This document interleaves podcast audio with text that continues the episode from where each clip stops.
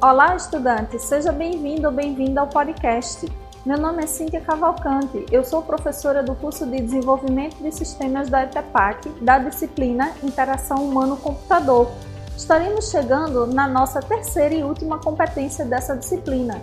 Espero que os conhecimentos adquiridos tenham fluído de forma satisfatória e que você tenha agregado a base teórica suficiente para que possamos aplicar na construção de uma interface móvel Antes disso, nessa competência, vamos aprender sobre a elaboração da interface mobile.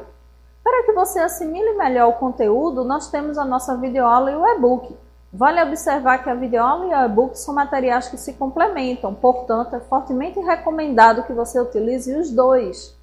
Além desses materiais, no AVA, nós teremos disponíveis os destaques a atividade semanal, a aula atividade e os fóruns da competência 3.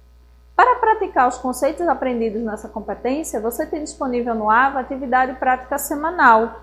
Estou esperando você interagindo no AVA, tirando dúvidas e trocando ideias. Venha conferir e aproveitar o conteúdo. Lembre-se que o Fórum do AVA é a nossa sala de aula.